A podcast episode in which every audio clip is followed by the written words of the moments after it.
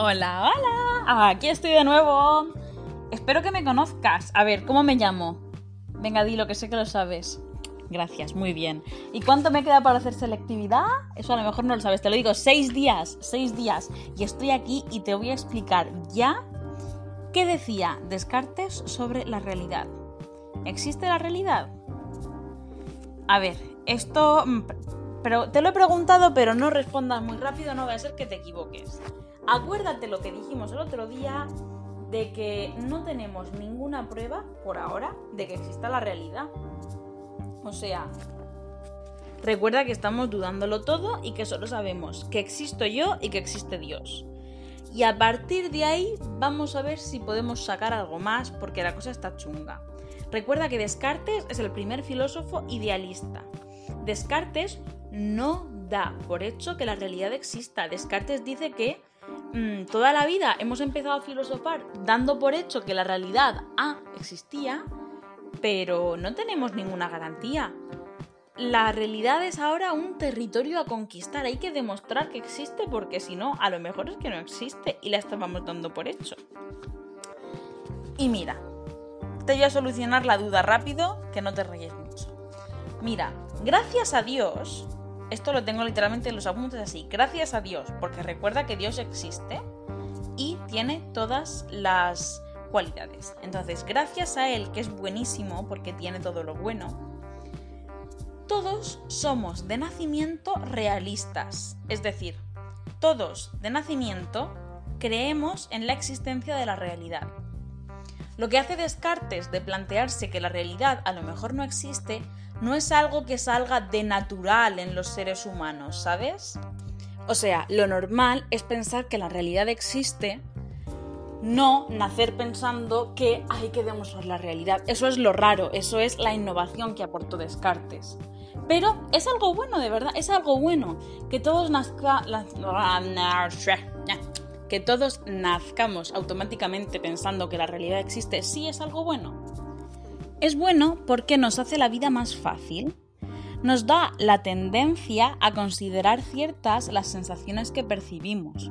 O sea, mientras Descartes ha estado poniendo en duda todo lo que le, decían sus sentidos, nosotros desde que nacemos tenemos la costumbre de ver que si percibimos algo lo pensamos como cierto, no lo ponemos en duda. Y eso es algo bueno, porque nos hace la vida más fácil. O sea, imagínate una cría de ser humano ¿sabes? Eh, con tres meses que no sabe si tiene que gatear o no porque no sabe si existe la realidad. O sea, es como que es más útil y más funcional pensar que la realidad existe. Y luego ya, cuando somos adultos y podemos movernos bien por el mundo, pues nos permitimos el lujo de pararnos y preguntarnos, oye, ¿pero esto existe o no? Entonces, eso respecto a nuestras propias creencias. Respecto a la realidad en sí, ¿sabes a qué conclusión llega Descartes? Descartes nos dice que la materia tiene que existir sí o sí. Aunque nosotros no podamos distinguir si lo que percibimos es cierto o no, tenemos una garantía súper segura de que la realidad sí que existe y esa garantía es Dios. Porque Él, eterna e infinitamente perfecto, no nos va a dar un regalo envenenado. O sea, Dios ¿Para qué nos ha dado la sensibilidad si no es para percibir la realidad? O sea, si no existiera la realidad, Dios no permitiría que nosotros estuviéramos mm, percibiendo cosas con los sentidos y engañándonos, porque Dios es bueno. Entonces, eh, otra cosa es que yo me precipite y acepte como verdaderas cosas que no lo son, ¿vale? Otra cosa es que yo Mm, sea medio tonto y no sepa distinguir bien mis percepciones. Pero la realidad existe, sí. ¿Por qué? Porque yo de nacimiento nazco siendo realista, pensando que la realidad existe, y Dios no me habría dotado de esa capacidad si no fuera porque existe la realidad, aunque yo no siempre la perciba bien del todo porque me equivoco. Esto ha quedado claro porque esto es importante. Es importante porque, ala, fíjate, hemos pasado de ponerlo todo en duda hace un par de episodios a que ahora de repente existe todo. Existo yo, existe Dios, existe la realidad. Toma, ala, qué gusto nos hemos quedado. Y dicho esto, hay que apuntar que para Descartes existen tres sustancias esenciales que son las que conforman el mundo. Que a lo mejor te suenan y que no necesitan explicación como tal, pero yo te las menciono, ¿vale? Son la res cogitans, la res divina y la res extensa. Res cogitans significa la cosa que piensa en latín, cosa pensante, que eso soy yo. Porque yo no sé si tengo un cuerpo o no, pero sé que pienso, por lo tanto existo. Sé que soy una cosa que piensa, no sé más de mí. Porque a lo mejor no tengo el cuerpo que tengo, a lo mejor yo creo que estoy sujetando el teléfono con una mano, pero a lo mejor realmente no tengo una mano porque me la cortaron en la guerra y no soy una chica de 12 años, sino un abuelo de 70 con esquizofrenia estrés postraumático. No lo sé, no lo sé.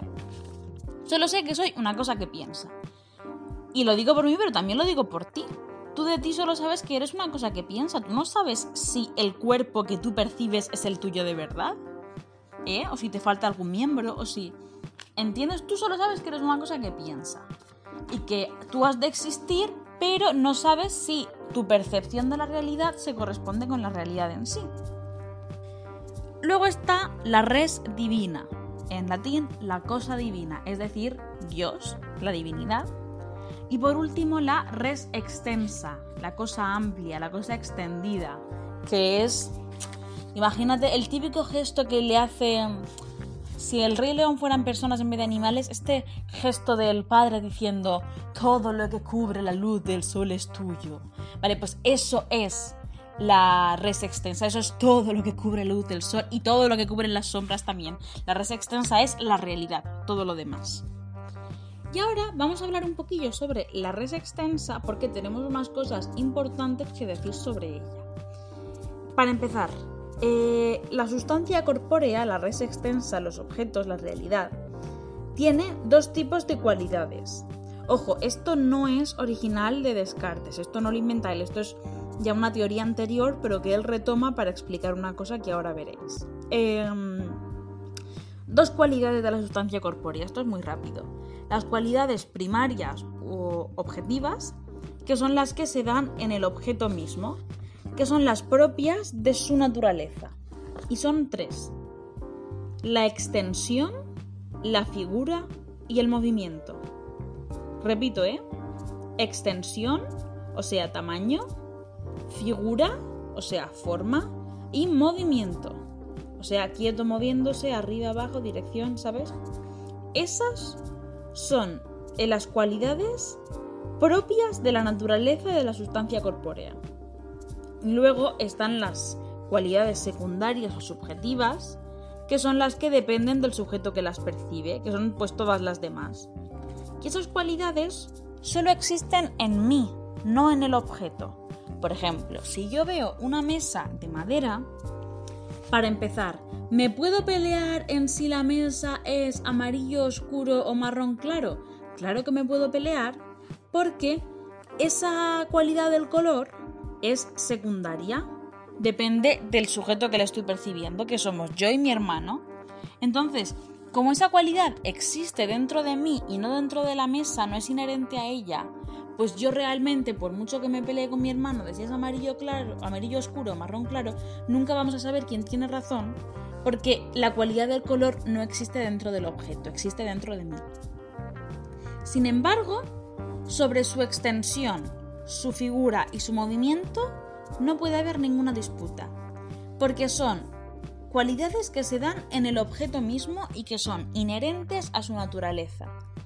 El hecho de que la mesa mide un ancho y un alto y un largo determinado, eso no se lo quita a nadie. El hecho de que tiene una figura concreta no se lo quita a nadie y el hecho de que ahora mismo está quieta tampoco. Entonces, realmente el mundo material, o sea, nosotros percibimos ambas cualidades, pero recuerda que las cualidades secundarias, las subjetivas, color, olor, textura, brillo, esas existen dentro de nosotros. Entonces, la realidad, con R mayúscula, la realidad en sí, si la pudiéramos percibir que no podemos, nos daríamos cuenta de que el mundo material existe, pero es algo soso. ¿Vale? O sea, en el mundo material, todo lo que tú ahora mismo ves se limita a figuras con una extensión determinada y con un movimiento determinado. Fíjate, ¿no parece que esto se parece un poco a las cualidades que estudia la física? Figuras con un movimiento determinado y un tamaño determinado. Eso es toda la realidad, todo lo que ves es eso. Color, mm, textura, dureza, todo eso lo has puesto tú. Las cosas solo son esas tres cualidades que he dicho. Casi podríamos mm, denominar a la realidad como bultos que se mueven. Sí, así, tal cual. Bultos que se mueven. Como si fuera física, ya te lo digo. Y por tanto, a partir de aquí, Descartes propone una explicación del mundo material basada en el movimiento de los cuerpos una explicación que se llama mecanicista del mundo. ¿Vale? Porque él dice que en el mundo material todo es consecuencia de movimientos que mueven a otros, que mueven a otros. Una cosa mueve a otra, mueve a otra, mueve a otra. Por eso el mundo es, es eso, como engranajes, como una máquina. ¿Vale? Por lo tanto, cuando un filósofo explica el mundo de manera mecanicista, o sea, como si fuera una máquina, eso te lleva directamente al determinismo. O sea, si el mundo funciona como una máquina bien engrasada en la que una cosa causa otra, pum, pum, pum, y todo es causa y efecto, no hay espacio para la libertad. Todo está determinado. O sea, si yo le doy una patada a la pelota, la pelota no puede elegir si se mueve o si no se mueve. Porque la pelota es eh, la, pelota realmente es solo una suma de su figura, su tamaño y su movimiento, y yo, con mi pie que tiene su figura, su tamaño y su movimiento, la he golpeado y por lo tanto he causado que se mueva. Todo es como eso, como una máquina bien engrasada. Es una explicación mecanicista, es todo un mecanismo. Por lo tanto, no hay libertad, la pelota no puede elegir si se mueve o si no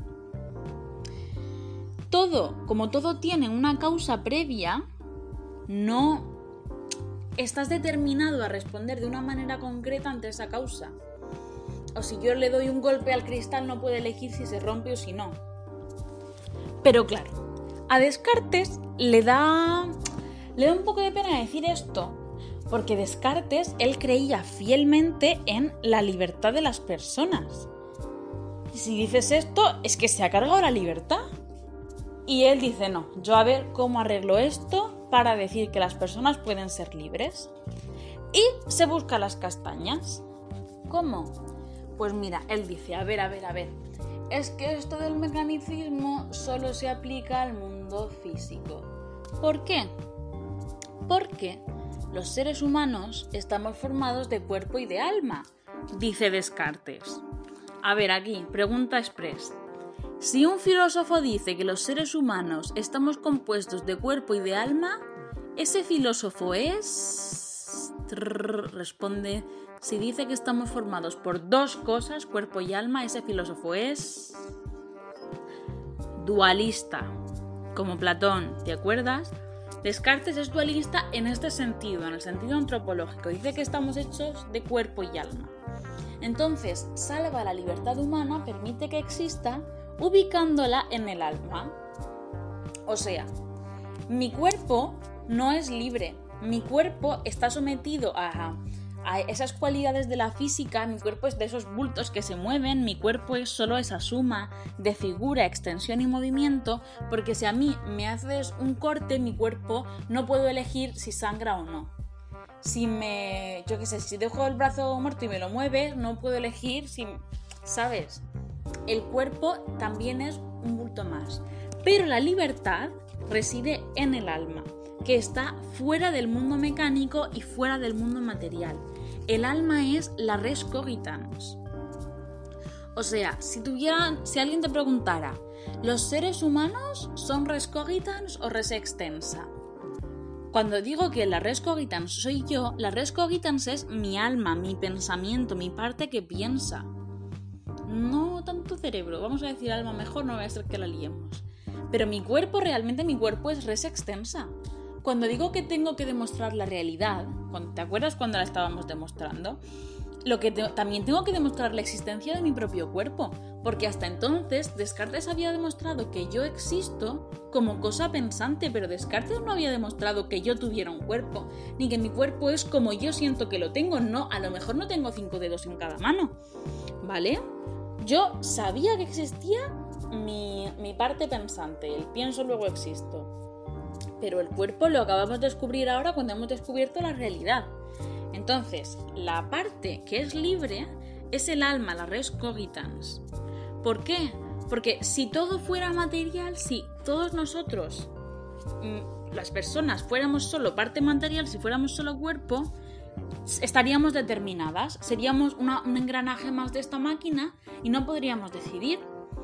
Igual que, mm, igual que los animales, por ejemplo, que siguen determinados. A un animal no puede decidir ante X estímulo responder de X forma o de otra distinta. ¿Sabes? A un animal con hambre le pones comida delante y no puede elegir si se la come o no, porque le lleva su instinto. Sin embargo, un ser humano sí. ¿Vale? ¿Por qué? Porque los seres humanos tienen alma y los animales no. Si he ofendido a alguien con esto, lo siento, insisto, que esto es mi opinión, o sea, que no es mi opinión, que es la opinión de Descartes, ¿vale? Entonces, eh, eh, eh, con el dualismo, con el dualismo antropológico, Descartes casa mecanicismo y libertad. Sí, vivimos en un mundo mecánico, pero la libertad existe porque está ubicada en el alma y el alma está fuera del mundo material. En verdad ha hecho así una salvada, en mi opinión, bastante buena, ¿sabes? Como que le ha quedado una cosita decente, oye, mira, Descartes, pues buena jugada, la has salvado solo un fallo. Un fallo que todo el mundo se lo critica en plan, tío, Descartes, la has cagado, pero has cagado muchísimo. Descartes se lanza y además dice que el alma está ubicada en la glándula pineal. ¡Pum! Y se queda tan pancho. La glándula pineal es una glándula que existe, ¿vale? Que está en nuestro cuerpo, no sé dónde. Creo que está en plan debajo del cerebro. Pero la cosa es que, claro, hay todo el mundo en plan, tío, Descartes. Mm, ¿Cómo va a ser que el alma, que es una cosa inmaterial, esté guardada dentro de una glándula material del cuerpo? En plan, tío, mm, la has pifiado, ¿vale? Pero, pero mira, pues chico, él le salió. Él dice que el alma la teníamos ahí. Que ahora en verdad, mm, conforme avanza la biología, se ha descubierto que eso es una glándula muy importante en el proceso del razonamiento de los seres humanos, ¿sabes? En plan, es una glándula muy importante para que podamos pensar. Creo que está como por la nuca.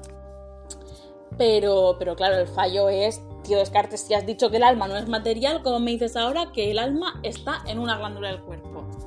Pero bueno, Angélico, le vamos a perdonar que ya bastante había pensado. Bueno, vengo muy pronto con el último episodio de Descartes. Flipas, ya está, que rápido. Ha sido mucho más rápido que Platón, ¿eh? El último episodio de Descartes es la moral provisional y vamos a ver muy pronto, es que ahora me voy que tengo que hacer cosillas. Si has oído algo raro es que he puesto antes el aire porque mira, estamos en julio y me estaba asando. Lo siento si ha bajado la calidad del audio, pero es lo que hay. No te olvides de escuchar cuentos de octubre. Te quiero mucho, gracias por escucharme, adiós.